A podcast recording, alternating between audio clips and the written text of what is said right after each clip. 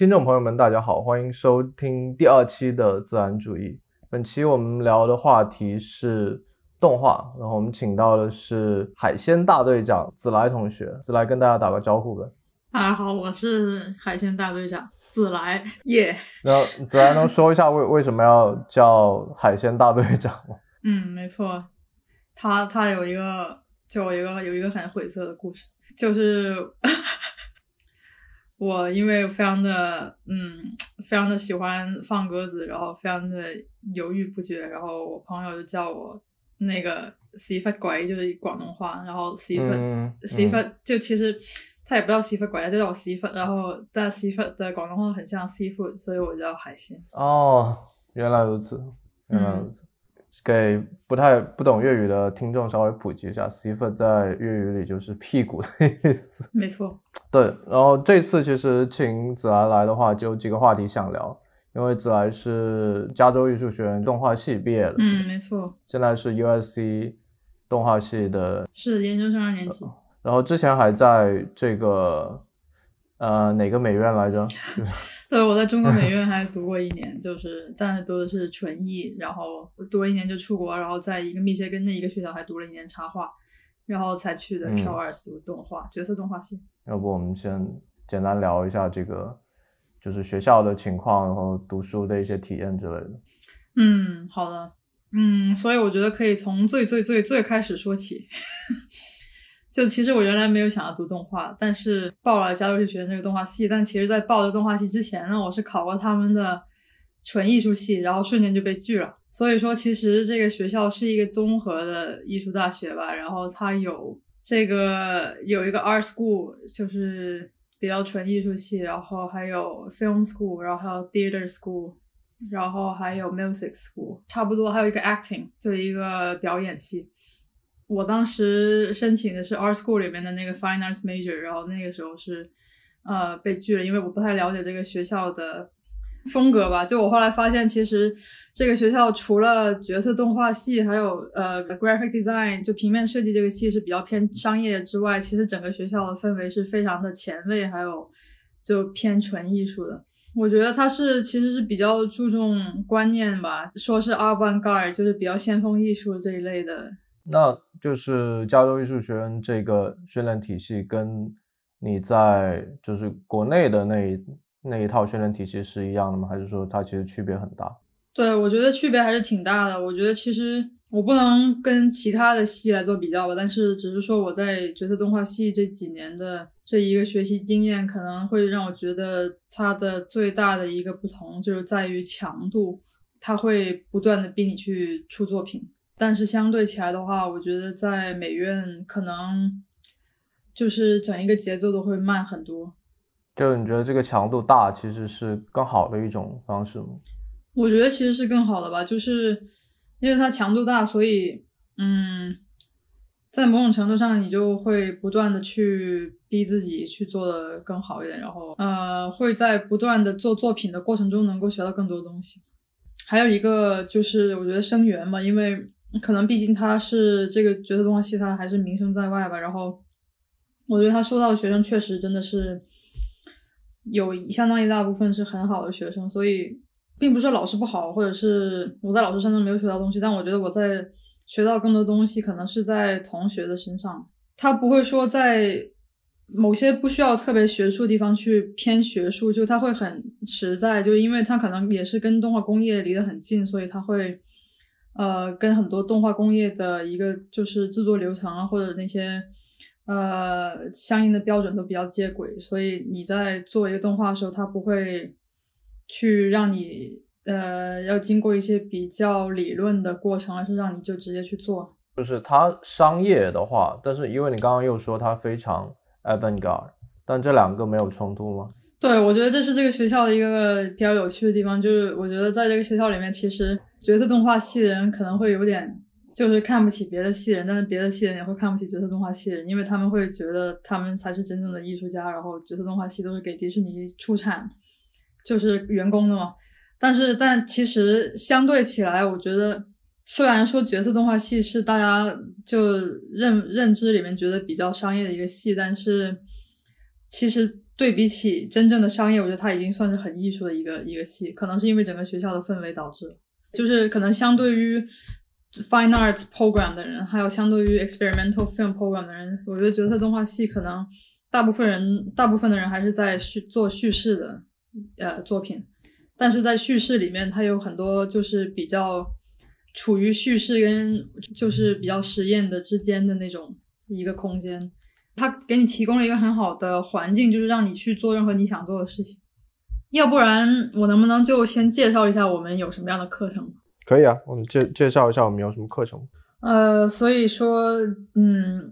角色动画系你进去之后，大一、大二的课程都是比较相似的，就是基础课，它强度是非常高的。就是怎么高法？就是比如说大一第一个学期你有十门课，然后基本上是有。呃，life drawing 就是那个写生，然后有二维动画，就是动画基础，然后还有三维动画，然后还有三维建模，然后还有一个软件课，就是包括 After Effects 还有 TV Paint，就一些比较基础的软件课，然后再还有一个你可以选的一个角色设计，除除这个几个之外，然后还有一个色彩和设计课，嗯，还有两个。你要自己选的两个学分，有一个是那种 critical study，就是所谓的文化课嘛。然后所以加起来差不多就有十门课。然后同时你要在第一年啊里边完成一部一分半钟短片。然后如果说有什么特别我特别喜欢的课嘛，可能它不是说跟我专业特别相关的课，我可能会更加喜欢。就有一课我是很喜欢，而且我在这个课里面我遇到了可能是我非跟我关系非常好的老师吧，啊，就是。一开始他是由我们系的一个一个资格比较老的一个老师教的，他 Leo Hobaika，但是他后来过了，在我大一还没读完他就已经去世了。然后这个课是一个 museum visiting，就他就是带你去参观不同的博物馆，然后所以我们当时基本上把 LA 的博物馆都去了一遍。然后等他后来病了之后，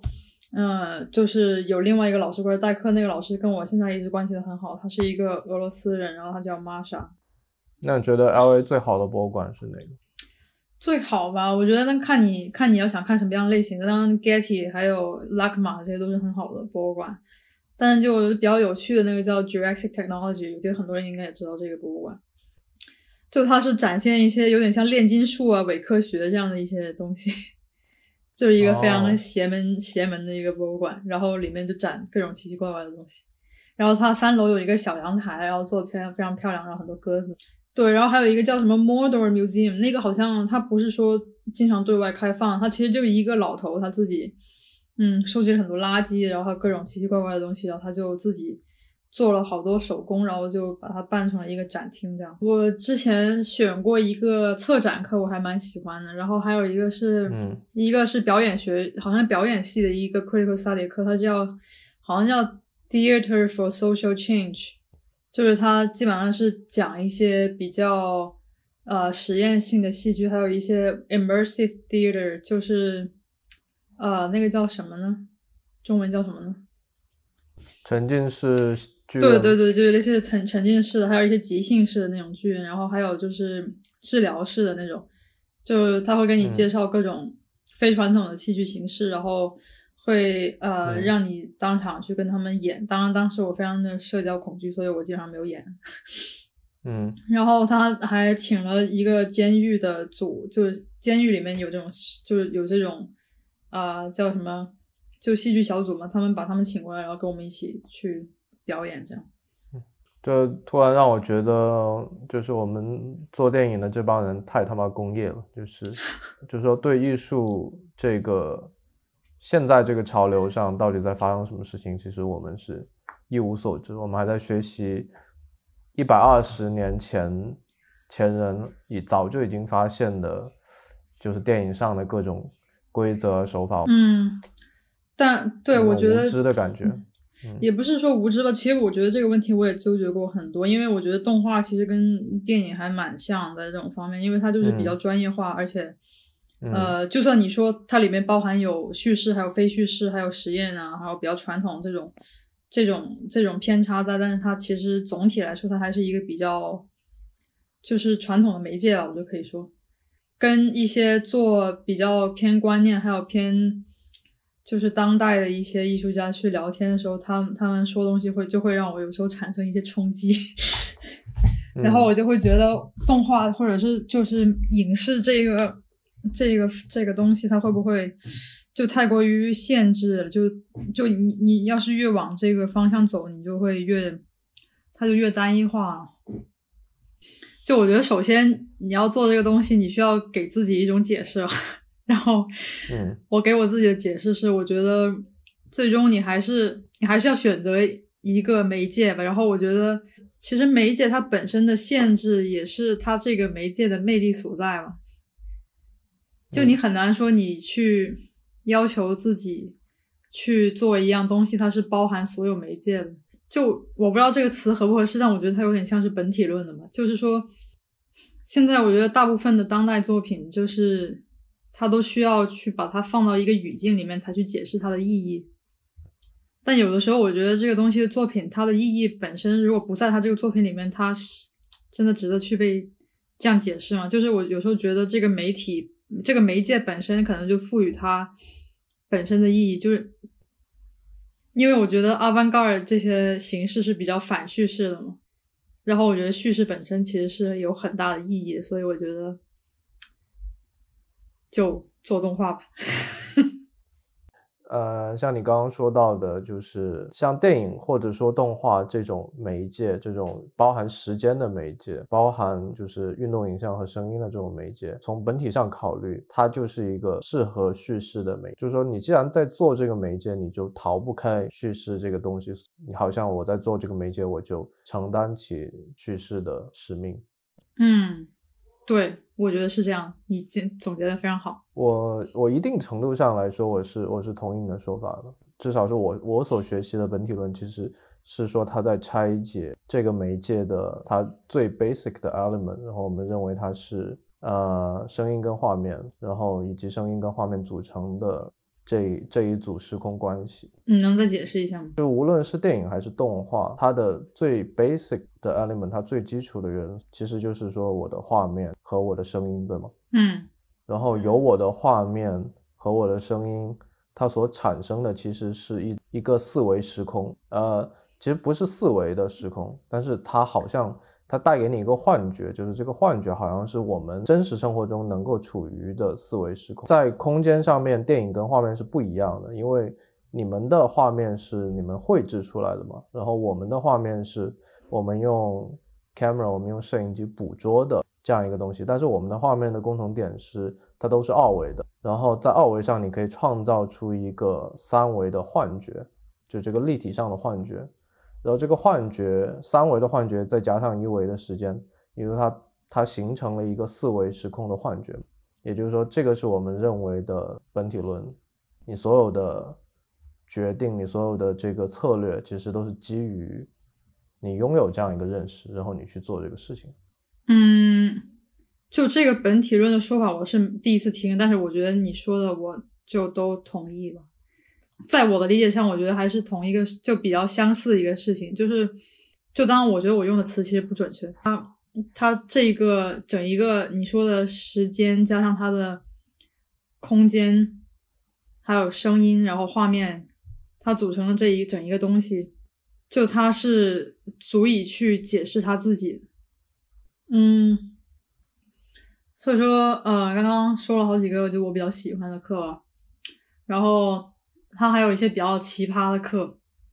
就比如说他有一个 K 二四，以前现在好像这个课已经没有了，但在我以前的话，他一直是有一个这样的一个课，叫做叫做 Monkey Chant，就是他的课程内容就是一堆人在我们的一个比较呃主要的一个 space，就叫 gallery，嗯，就 main gallery 里面就是一个开放的空间里面，然后就会你就看到一群人在那边学星星。然后这个课的全部内容就是学猩猩，其实是学猴子。然后比如说老师就会说：“哎，看，想象这有个球。”然后说：“哎，我一扔，然后 快来去捡球。”然后就会有一群人说：“ 就会像猩猩一样去冲过去捡球。”这样，我我们来聊一个稍微有有一点点尖锐的问题。当年就是说陈丹青这个问题，他不就是说抨击？就是相当于国内美院的一些这个教育的问题啊，包括这个整一套训练体系。我觉得我当时在国内，其实为什么我在那个美院读了一年就出来？其实我当时就是很不满，就陈丹青说的这一方面的，就是美术基础的教育吧。就因为你知道，国内要去进入一个美术学院，其实你要在高考的第三年，就是就不是不高考，就高中第三年的时候，基本上我们会花费大概大半年时间去上一个叫做考前班的东西。它就是基本上就是画石膏像，然后画人头像，然后画油画人头像，然后还有各方面的应考的一些东西吧。然后集中训练大概大半年之后，你就可以去考试了。然后，但是但是当你进入到美院之后，你的第一年他其实还是在做类似的东西。然后我就觉得这样的一个体制，就是让我有点。让我有点沮丧嘛，因为我觉得我一直在做一个重重复的东西，然后所以其实那个是促使我想要去出国的一个很大的一个推动力。就说我觉得它其实国内的这个东西，它的最大的问题不是说让你去画石膏或者画这些什么头像这些基础课，而是说我觉得它整一个是是这一套训练机制的问题，就是它。他没有去让你真正的去观察一个东西，去慢慢的去了解这个东西该去怎么样，就怎么去理解这个东西，该该去怎么样画。没有说去引入一些，就比如说，嗯，一些更加鉴赏性东西，或者是去看大师的画，或者是去慢慢的去，呃，真的去学习这个东西是怎么样来的。但是对于对于我来说，因为我从小是从小就开始画画，然后。可能因为就是我有这样的一个背景，所以当我经历了这样的一种培训之后，我觉得它确实有很多地方会为我之后做动画能够提供了很多有用的东西。比如说，就是我我绘画基础确实可能会比有一些人要强，然后可能因为我比较习惯去有有这部分的，比如说油画或者是素描这样的一种背景，然后所以我可能。做的那些作品，它不是非常的，不是非常的卡通，反而就会有一种，呃，有一种介于绘画跟动画之间的那种感觉，反而变成了我一种特色了。我觉得，但它确实毁掉了很多，我觉得毁掉了很多人，就是就是美术到底是什么东西的这种理解。虽然说我本科是学这个，就是计算机科学，其实是个程序员。但是我我本科就是我们这个专业还挺神奇的，就是我们会接受一年的艺术学院的教育。我记得当时老师其实就说过，就是教我们的老师就会说，其实画这个东西应该从写生开始，而不是从临摹开始，而不是说从画石膏像开始，就是你就应该出去，就抱着一个板子，你就应该出去，你就应该去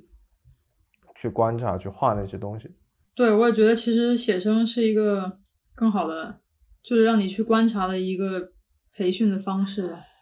其实说到写生这个事情，就是我在这里再再输出一个观点：电影的培训，就某种程度上说，也应该从一个更记录式的这个角度开始，就是你怎么样去评价，比如说表演好不好，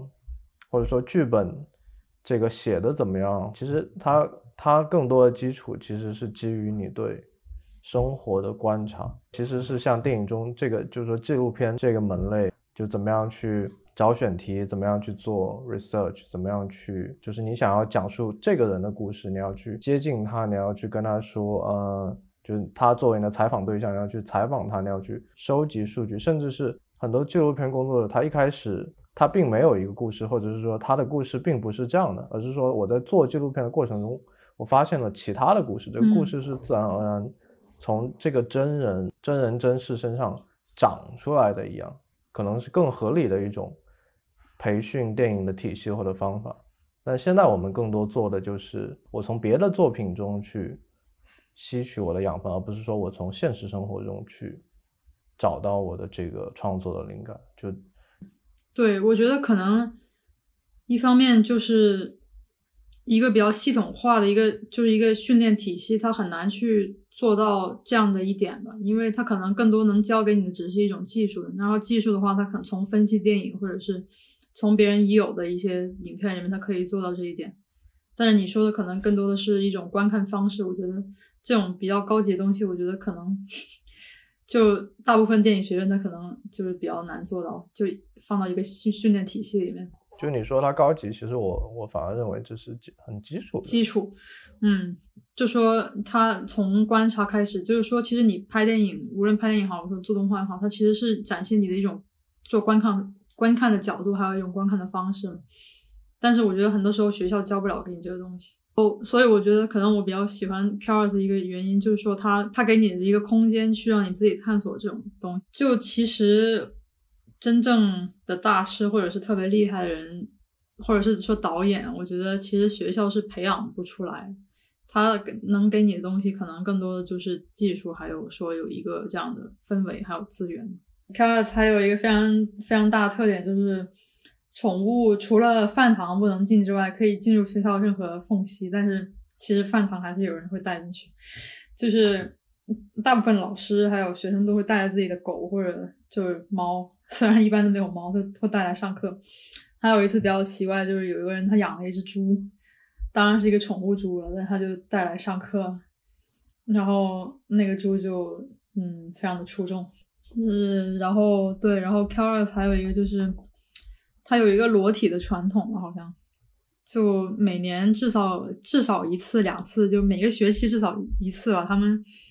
就会有一群人，就是脱光，然后就在全学校里面奔跑、跳舞什么的，然后就到你面前给你打几个节拍，这样。在在学校里吗？对啊，男男女女。但这个对于艺术学院的学生来说，应该也还好吧？反正平时你们是不是也要画一些什么？就至少那不一样，你画的人毕竟是模特。就我觉得画裸模的时候，你的频道是换了，就是但是你看到你的同学裸，那还是不太一样的一种体验。OK，所以就是有老师有学生是吗？呃，老师一般不裸啊，就是学生。老师还是要点脸的是嗯，但是以前的话好像。那个传统是就裸泳，就很多人喜欢就在宿舍后面那个泳池那边经常会有裸泳，但现在好像就比较少。那就是他们为什么要裸体呢？就是一种宣言嘛，我觉得就现在就已经是一种传统，就是大家就是要反离经叛道。你觉得说学艺术的人是不是就是说，好像艺术就带有这种要离经叛道的？使命感，或者是说，大家就有的时候，就你会认为他们是为了离经叛道而离经叛道吗？还是说他们的离经叛道是有道理的？嗯，我觉得这可能是历史以来对艺术家这个身份的理解的渐渐的一个进化。就是，嗯，我觉得在以前，就像是什么达芬奇啊、米开朗基罗他们那个年代，就是。甚至是更早一点，那我觉得艺术家其实虽然我们现在叫他的艺术家，但其实在那个时候他只不过是一种职业。我觉得就跟就跟你那个和水泥的，还有跟那个工匠什么都对，就是一个工匠。他是他其实他只是做一些比较实际的东西，然后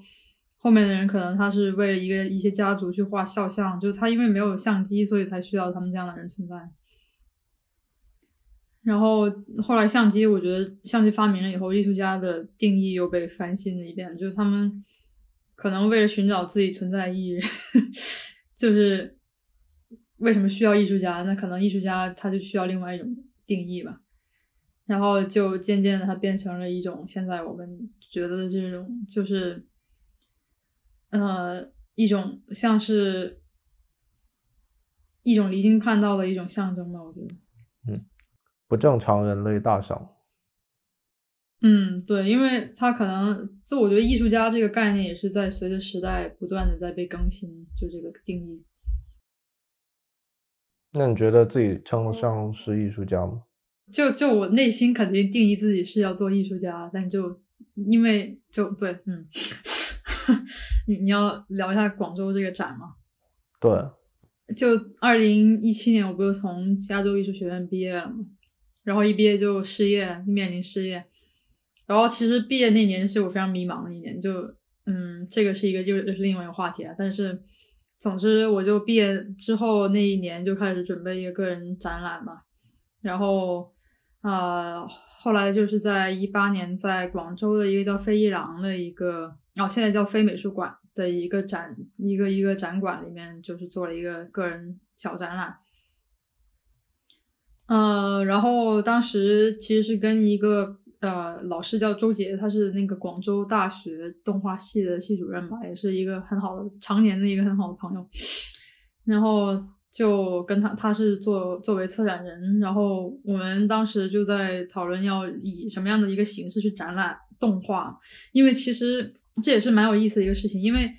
就是一般动画其实不会作为一个展品被从从美术馆就是这样展览，因为它的动画还有电影，我觉得这种东西它的展放形式更多的是动画节或者电影节，就是它其实是放映而不是一个展览。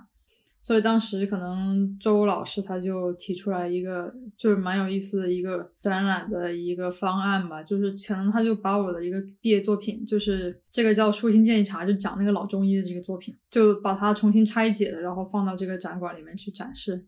就没有采用比较传统的这种放映的形式。怎么拆解呢？嗯，就是因为这个故事，其实大家可能如果不知道的话，就是它就是它叫建议舒心茶，然后它讲的是一个，就是一个中医，然后他在给病人看病的过程当中，他自己也就是渐渐的觉得自己得病了，然后他把一些属于童年的一一段回忆的一些片段组成了一段药方，然后他在回忆里面寻找寻找到一种解药的一个故事。然后，然后这里面涉及到有中医的这种这种概念，然后还有一种精神治愈，就是一种心灵治愈的一种概念嘛。因为广州也是一个很，就是有很多凉茶文化，然后比如说什么上火呀，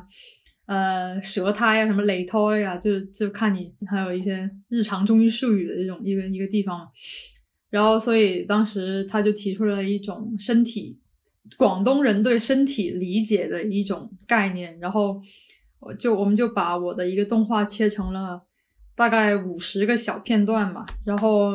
每一个片段就配上了一个中医中医的一个术语，比如说呃擂胎好啊，就是舌苔比较厚啊，然后呃上火啊，然后那就热气，然后等等的这些，然后就把它放到前一个艺术家留下来的一个作品里面去展示。前一个艺术家留下的作品里面哦，对，这个也需要解释一下，就是非美术馆也是一个比较当代的一个就一个展馆，然后他在我这个展览之前，他们跟一个叫宋冬的艺术家合作，然后宋冬其实是一个还蛮有名的一个当代艺术家吧，然后嗯，他就给美术馆就是留了一个馆藏，就是他把一些旧的窗户还有旧的那些。家用品，比如说什么碗碗啊，然后收音机啊等等这些人的不要的东西，他就全部收集收集起来，然后就把那些窗全部都做成了一个一个，就是像展柜一样的东西，就一个透明的展柜，然后他把那些那些旧物全都放到那个展柜里面，然后最后撤撤掉之后，他那个他那个整个展柜还在，就那个用窗来组成的那个东西还在。然后我们就把我那些小视频放到电视机里面，就直接放到那个窗户里面去展示。因为他这个概念也是说，就他想要他想要把他这个作品作为一个展示平台，就以后的艺术家可以在他这个作品的基础上往里面添加内容，这样。嗯，那他还挺聪明。对啊，所以哎，有时候你就跟这种做当代人聊，你就会觉得自己被降维打击。对。人家直直接就把你包含在里面了，没错，就是这样。他就是把你给解构，我觉得他就是把那些媒介本身的意义全部去解构，然后让你这个媒介变得没有意义，然后 他自己就他自己就可以做教主，你知道吗？其实说实话，嗯，我们可以探讨这个问题。就我觉得这个整个概念，我觉得是很有意思。但是如果说作为你，如果你的本身的这一个作品，你是有他自己的，有他的声音，有他的画面，然后有他的时间的一个完整的作品。如果你的作品被这样子解构了，然后放到一个新的语境里面，然后被重新定义它的意义，你会高兴还是你会觉得受到了侮辱？嗯，我觉得，我觉得我不太能，不太能回答这个问题，因为这个事情其实目在目前来说并没有发生。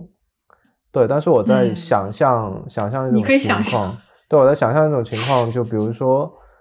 我的一部电影作品，如果说真的要放到一个就是策展这样一个一个，比如说美术馆里面，或者说这样一个空间里面，然后这个观众可以在里面去走、去移动，然后去去观看个东西的话，我觉得确实它的意义就完全改变了。就是说，啊，是这个空间在利用我的电影作为它的素材。而不是我在利用这个空间来为我的电影做什么事情，因为，嗯，因为电影自己是成立的嘛，对吧？就是，嗯，就我我的这个我这个四维时空，我的这个本体论的概念下，我这个东西它本来就是自洽，它本来就是对，就是可以完整论述我的这个东西的。当然，这个看是谁在做这个事情。如果是说。是我自己在做这个事情，就是说我自己的电影，然后我自己把它拆开，那那这个东西就不再是电影了，就它被重新定义。对对，它就像一个，你可以说它是个交互艺术，或者它是个装置艺术，就就这种。哎，其实说到这个，其实很多人不就在干这种事情吗？你像 NYU 他们那个，他们那个专业叫什么来着？哎，其实按理说 a l s 应该也有人在做这些事情。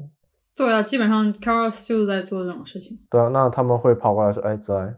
要不你的动画借我用一下？” 没有没有，他们他们还是没有做这种事情。没有做这种事情。我觉得只是在暗地里面觉得，哎呀，瞧不起你这种 讲故事的人。就因为我们学校就 Chapman 其实也有一个有一个非常小的艺术学院，然后旁边有个小的美术馆，就美术馆。这个名字起的倒是挺嚣张的，这个名字叫 Guggenheim，那它是一个特别小的一个空间。然后，因为我当时上一门摄影课嘛，就是后来我的这个其中一张摄影作品也也被挂在这个这个空间里面去展示。然后点赞，对，但是它只是其中一个东西而已。然后它对它也有有做那种就是呃 median art，就是。嗯，对，就是在那个像在那个那个电视机里面放一些东西，啊，那个放的东西我觉得看起来也挺迷的，就比如说有一堆人，就他就拍人脸，这个人就在这个墙前面说很多词汇，然后他就把这些词汇剪在一起。我觉得对 a r s 也有点类似，就他每周四晚上都有一个东西叫做 Gallery Night。他就会在那个公共空间里面，就是会摆出来各种的，有的是交互的，有的是装置，有的只是什么雕塑啊或者绘画这样的东西。然后，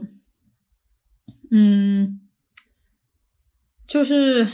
怎么说呢？就有的时候你不太能够界定的出他的作品的边界到底在哪里，因为有时候可能清洁工不小心在旁边放了一个。就清洁的车子，然后我会在想，这个东西到底是他作品的一部分，还是不小心被放在那里，就会让你觉得，哎，我从来没有想过这个，或者是确实给你提供了一种新的去观看的方式吧。我觉得好像前两天我还在听徐冰一个访谈，他就没有听完，他好像就在说，就是艺术家的这个这个责任，可能他就是要不断的给人提供一种新的讲述，或者是一种新的。观看的方式，就说回 Q Art 吧，因为我说它虽然是一个比较商业的，就相对于其他系来说，它角色动画系是一个比较商业的一个系，但是总体来说，它还是给你很大的自由创作的空间，而且它有点像是往一个导演的方向去培养一个人，因为就它不是说让你去选择某一样工种去，嗯，去往这个工种里面去专业化去培培训你，而是。让你在做一个个人短片的过程当中，就经历这个每一个工作程流程嘛，然后以至于当我毕业之后，我并不知道自己到底想要进去哪一个流程，因为到你真正要去找一个动画作为职业的这样一个工作之后，你只能选一个方向。就比方说，如果你想要做分镜的话，你就只能去做分镜，而你不能同时做分镜又做美术。所以当时我很纠结，因为我其实一开始我进这个学校的目的并不是要去做这样的一个专业化的一个人，而且当时其实我可能是不喜欢这种细分，因为你就像一个螺丝钉一样。但到毕业之后，你又不得面对不不得不面对这个问题，然后我就嗯。当然也有一直以来都有做准备作品集，但是就并不确定自己的方向应该是怎么样，然后所以就可能就在考虑读一个研究生嘛，然后就报了 USC，就因为它是一个综合性大学，因为我以前一直都待在美院里面，所以就觉得应该会到一个综合性大学里面体验一下。不过你说到那个细分和螺丝钉那个事情，其实相对来说我也挺有感悟的。就继续说回查普曼。然后，因为查普曼是属于少数在电影在电影学院中是他会把各个专业给细分出来，就是这几个方向我们全都是分开的，就是导演、摄影，然后剪辑、录音、场景，就是呃 production design，还有 producer 制片人，就这六个方向全是给你分得开开的。就我当时申请美国学校之前，其实查普曼并不是我第一选择，因为。我我并我并不希望接受一种这种特别分得特别开的教育。我总是觉得说，呃，你的学习总是应该是多维度的。就意思就是说，其实你学的东西越杂，出来的效果就越好。就是，就一方面，我我是这么相信的。当然，就是进来以后，就是有好也也有不好了。那你其实也差不多也要就是第二度毕业了。然后，那现在有什么想法？对，就嗯。我觉得，啊，突然间思路断了。等一下，嗯，我觉得在对这一点，我体会比较深的，第一次体会到比较深的，其实是我二零一六年暑假去梦工厂实习的时候。当时我实习的那个项目是做视觉设计嘛，就有点像是你们做美术的这种。然后我进去之后。是直接被放到一个片子里面，然后同时跟我一起实习的那个人，他不叫实习，他叫 trainee，就 trainee 就等于是他毕业之后他就直接是长期，一般都会转正那种。然后我实习是因为我还没有毕业嘛，然后那个同时的那个 trainee 他是 art center 毕业，然后我就第一次非常强烈的感受到他们的这个训练是直接跟。工作是无缝衔接，就他们在学校里面做的事情，基本上就是你在工作里面做的事情。你说 Art Center 吗？对，我觉得至少在他们的这个，他们那个专业叫 Entertainment Design 吧，好像。就至少给我的感觉是，他的这个专业的训练跟他的工作其实是无缝衔接，但是。就在 Q 二的话，其实我后来也看到我们有同学，他在他有一次在 Facebook 上面发了一个抱怨的帖子，他就是说在抱怨说 Q 二没有给他足够的训练去让他跟这个工作对接，就他进到这个职场的世界之后，发现自己没有能没有就对很多东西他都没有概念，嗯，他就觉得学校这是学校的责任，但是我觉得，嗯，就我。就从我的角度看，我觉得其实是个好事吧。对，因为虽然说可能我进到这个工作之后，我没有办法很快的去适应这个工种，但是我觉得这种东西它其实，你只要在这个工业里面待久了，你自然就会被训练出来。它只是一种技术，但是，嗯，对，我就觉得可能像你说的。嗯，这种更加综合的训练方式，它可能更大、更多的像是培养艺术家或者是导演的一种训练方式。其实你说职业跟职业对接的，其实可能就是按国内来说，其实就是高等教育跟三本的技术学院对技术学院的区别嘛。对，我当然没有说 Art Center 是技术学院，大家都听到了，快剪掉。从我们查普曼人角度来看，可能就是说从我们 DP 角度来看，可能。像这种什么都学的，就是这种，比如说 U S C 的这种 DP 可能相对来说，它的技术上或者它的特别硬的这种实力上，可能相对来说就没有我们这么的过关吧。对，我觉得其实还是你自己想要什么样的东西，就是你自己的方向吧。就虽然说我觉得查普曼这个确实非常好，但是我同时又很羡慕另外一种训练的方式。对对，因因为其实嗯，可能我以前会更加排斥这种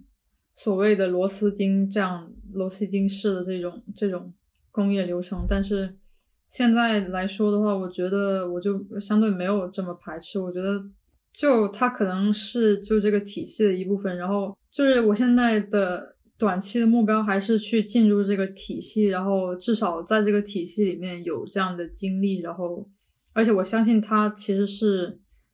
还是一个可以向上的一个体系，就是你可以在这里面获得机会。我们能不能稍微就是给解释一下，在这个工业体系的动画中，它大概是什么样的一个职业分类？然后就一般动画，就像皮克斯或者迪士尼这样的一个大公司的话，它里边基本上分，就是最最初那一步叫 development，就这这一部分他们只是选这个。选一个呃剧本或者选一个题材，觉得是有可能可以往下发展，定下来，然后可能到下一步他就会找一个导演，或者有些不同的公司的它的流程可能是导演自己去 pitch 给这个公司一个 idea，然后他们觉得不错，然后就让他去做这个故事，然后下面就是导演跟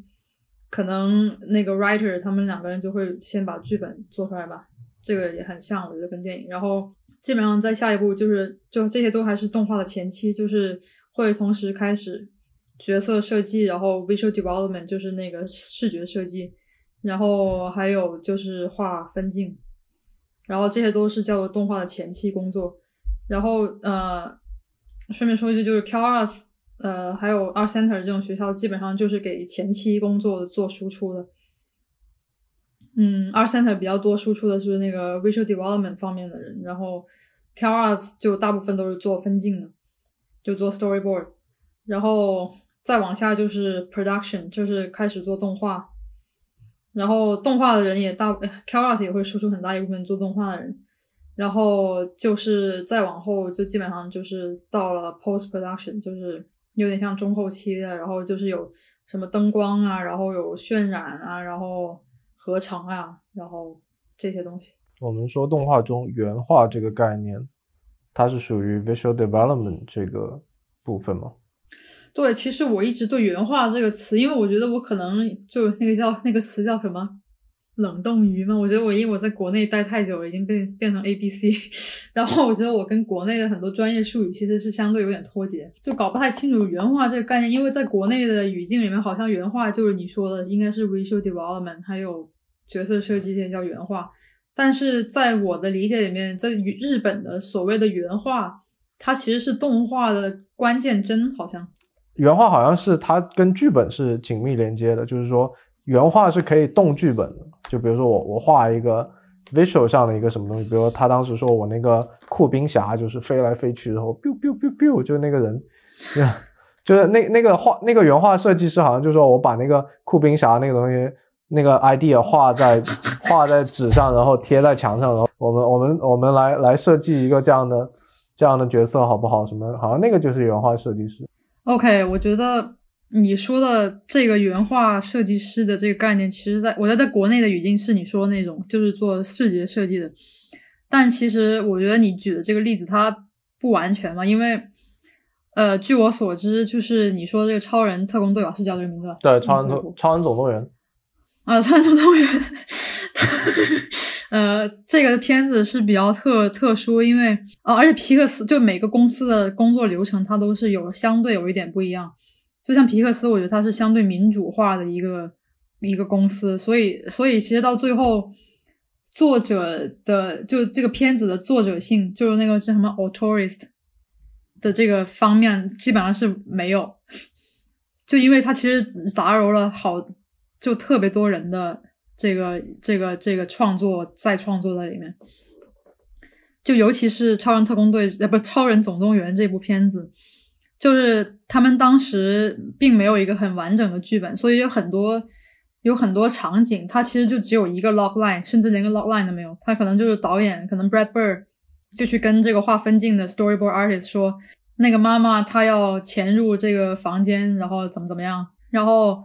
他就要把通过就只是这句话，他就要把整个场景全部想象出来。就是其实我觉得，在一个就 typically 在一个动画制作过程当中，除了导演之外，创作的 input 最多的其实应该是那个做分镜、做故事版的，就是 story artist，就他会有权利去把整个场景里面的很多的细节去想象出来，然后到另外一个环节，就是可能做视觉设计的人，他会把背景的一些具体要放什么东西去具体化之后，他可能也会把他的想法带进来，就像你说那个人，他可能。他想到那个人要 biu biu biu，然后可能导演就会采用这个，然后他可能会相对的又影响故事，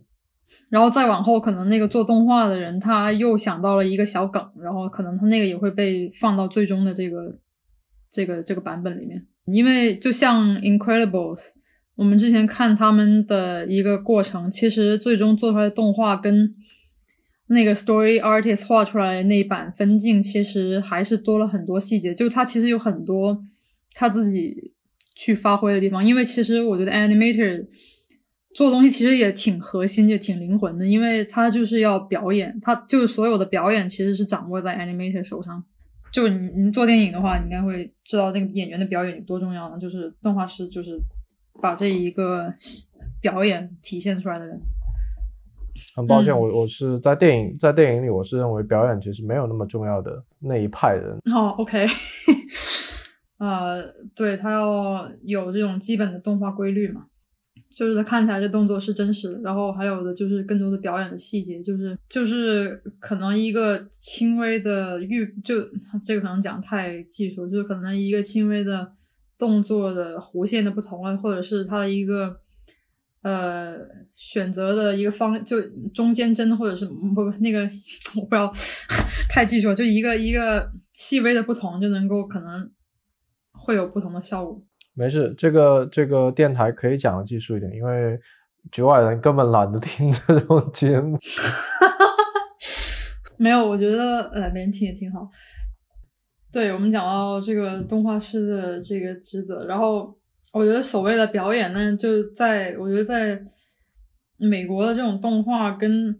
就比较传统的这种迪士尼的表演的这种概念，跟日本。还有欧洲动画的表演概念，我觉得又是很不一样的一个东西。就在好像一些比较传统的迪士尼的动画师的眼里，某些欧洲动画就是没有表演。但是我觉得我是完全不认同这种观点。然后还有他们的一些眼里，可能觉得包括宫崎骏这样的动画，他们的表演也是比较弱。就我觉得可能他只是说他们对表演的理解就是非常的表面化。就我不能这么说他，因为他们是集结了一套。是一套智慧的结晶，因为 经历了多年的沉淀，达成了这一套的美式的表演的体系。但是，我就觉得，就是就是说，美国你刚刚说的，就这么多年的智慧结晶，就这一套表演到底是他们指的是什么？嗯，你要让他去要去总结的话。你可以去看一看，有一本书叫做《动画师生存手册》。嗯啊，推荐给听众朋友们。嗯，对，它里面有讲到十二点动画的基本原则，好像十二点还是十一点。对，然后这个可以说是他们的一套技术结晶，我们就不要深入讨论。OK，那那你觉得就是说，比如说就拿美国的，就是皮克斯或者是迪士尼这两家的动画和。欧洲或者说就是跟宫崎骏的那些角色，觉得他们的那种动作，他们那种表演，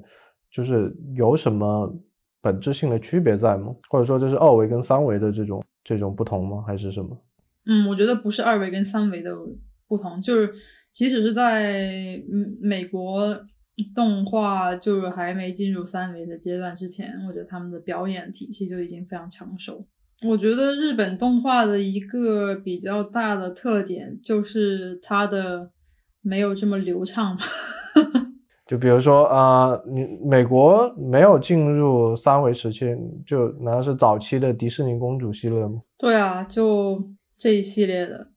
是什么美女与野兽啊，什么阿拉丁啊，狮子王啊，基本上美式动画它的有一个术语叫 scratch，完了我说不出来了，stretch and squash，就它的拉伸和压扁的这个，就美式动画的这种它的这个特征会很明显，就是相对来说日本动画就会比较。少，就哪哪一个是更写实的，更符合人体，比如说这种工学运动概念的？嗯，我觉得可能相对来说是日本的吧，就是它可能没有这么夸张，没有这么多变形。其实我觉得可能大家就包括我来说，可能对美美国的动画和日本动画可能稍微了解点，欧但欧洲的我们是就至少来说我是其实不太清楚。我们要不来做一些。欧洲系动画的推荐，最近新出的那个挺好的，就是那个《I Lost My Body》，还挺火，就那个提名奥斯卡最佳长片的那个。对，其实说实话，我我并没有说就爆喜欢，但我觉得还可以。可能我最喜欢的动画之一就是有一部法国动画叫做《美丽城三姐妹》嘛，就英文好像叫《Triplets of Beautiful》。那法国动画得用法语来说。这不是不，觉得不，我乱乱说，剪掉。对，当时非常有意思，就是南加大有一个动画老师，是迪士尼的一个元老级的动画师，叫 Eric Gober。然后他就是非常经典的迪士尼表演的一个拥护者。然后当时我跟他进行了一个非常短暂的对话，因为我想把他的课给退掉。然后他不允许我退，然后他举的例子就是说，嗯，triplets of beautiful，triplets，of Beautiful，这个动画，我想要违法。这个动画的角色设计还有风格非常有意思。他说，但是这个动画我看着一点都不喜欢，因为里边的角色没有 personality，没有表演。然后我当时听了之后就非常义愤填膺，因为这是我最喜欢的动画之一啊。可以。然后就我觉得所谓的表演这种理解，就是我觉得他说这个动画里面的角色没有 personality，我完全不能同意，因为我觉得这个动画里面的角色非常有 personality。他以前在 Keras 也教过。好像只教了一年，然后他很讨厌 k a r a s 因为大家都不按他的他的他的要求来。那我们我们说一下，就是 USC 其实 USC 跟 k a r a s 的两所学校的教学风格，就是有没有什么不太一样的地方？就他们，我觉得他们两个学校是一个完全极度相反的学校，因为 USC 就是一个综合性大学嘛，然后综合性大学就各项的规矩都比较定的比较死。嗯，但是 k a r a s 是属于一个这种极度自由主义的一个这样的艺术学院，所以基本上就没有什么规矩。所以从 k a r a s 来到 USC，就我觉得是，就我还是挺不适应。你你不能说你想要一个到一个综合性大学去体验这种呃这种充满规矩的氛围，同时你又想要它没有规矩。此外嘛，我觉得可以聊一下。U.S.C 有一个名师，他是曾经 M.T.V 一个午夜档动画的导演，就一一系一个非常当时挺火的一个呃动画文文青中非常盛行的一部叫《E.N. Flux，》，中文翻译叫《魔力女战士》的导演，就他的课更像是一个。动画电影哲学课，就思考我为什么要做动画，我为什么要通过影像讲故事。就他会给你灌输很多他自己的理解，还有他自己的哲学观念。就不论他说的观念我认不认同，但我觉得他给我的很大一个启发是，他把所有事情都想了一遍。就比如说，他说他为什么要选择影像这个叙事手法？他不认，因为他他就像我刚刚说本体论，就我所谓的本体论，他是其中的他的一个立场嘛，就是他觉得影像是最高级的一种形式，因为他觉得影像能够让观众去进入到一个角色的头脑里面，然后去感受到这个角色是一个在思考中的角色。就他不通过语言，他通过画面让你展现，让你自己去直接得到这个一手的思考。他甚至因此而鄙视文学作品，然后我非常的不同意。我觉得其实，在电影里面，你就是被操控，某种程度上。是的，我之前在皮克斯实习的时候，他们用的那个词就是 man man manipulation，就是操控。魔力女战士是一种非常晦涩难懂的动画，因为女主角永远就在做一些让人摸不清头脑的事情。就我们聊一下这个话题，就是真人电影跟动画，你不觉得说他们中间好像还是有一个分界线在那个地方？是的，我觉得有的时候我也会，就这是一个。经常被提及的话题吧，但我觉得你刚刚说的，它可能有两个方面。就我觉得经常会被做动画人提及的一个话题是，如果明明是可以拍成电影的东西，为什么要做成动画？就是动画是不是应该包含一些电影达不到的东西，它才能有资格成为动画？嗯，首先我觉得第一个的话，我觉得是一个长期需要被讨论的话题吧。我自己也没有一个定论。就说我，因为我觉得我自己，就从我自己做的动画出发的话，我觉得我以前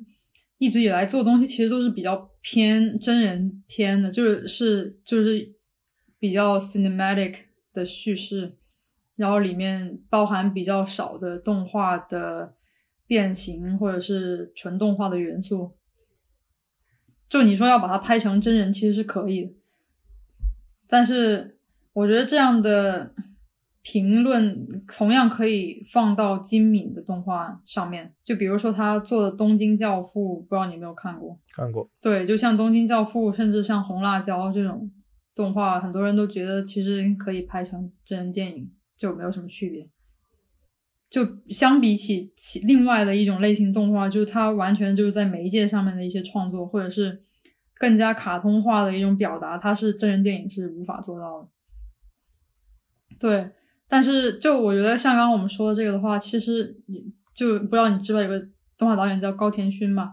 他就是吉卜力跟宫崎骏一起创立吉卜力的另外一个导演，就名气没有宫崎骏大，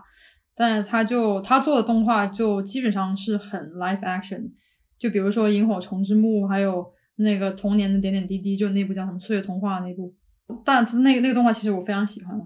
就是他的观点是说，他虽然说他这个东西就是跟真人片区别看起来不是很大，但他觉得任何东西被动画捕捉过之后，他其实是提炼了，把现实重新提炼了一遍。说的有点悬，就是他觉得任何东西只要被动画表达出来，它其实是加重了现实。就是你你看真人的时候，你可能没有这种感觉，但一旦它被动画表达出来之后。它其实是经过一种重新，就是创作，就高田勋的观点，对，他是这么觉得的。就比如说一个人切西瓜，他他会他会，其实高田勋他本身他是不会画画，他他从来不做动画，然后人就会觉得说他不做动画，所以他能够更加从一个旁观者的角度去清晰的去指导这个表演，然后比如说他会很。只会会会很细抠一些细微的动作和一些表演，就比如说一个人切西瓜，他会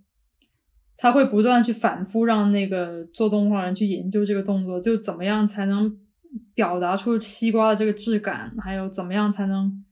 怎么样切进去才是就让你觉得这个东西是个西瓜。但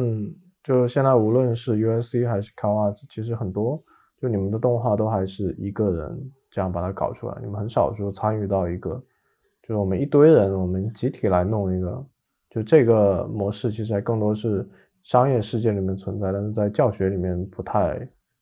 有这个事情，是吗？是，我觉得因为动画工作的这个性质本身，它其实是集就是一个团团就是团体作业性的嘛，就是如果你要。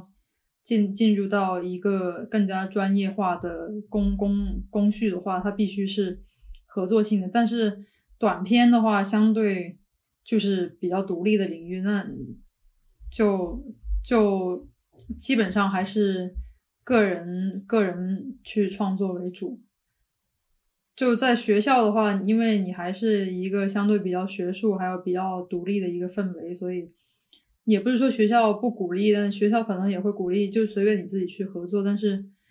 就是嗯，就是因为动画短片本身它是一个更加个人的表达的话，其实你要想要跟一个团队合作，其实是一个相对比较难的事情。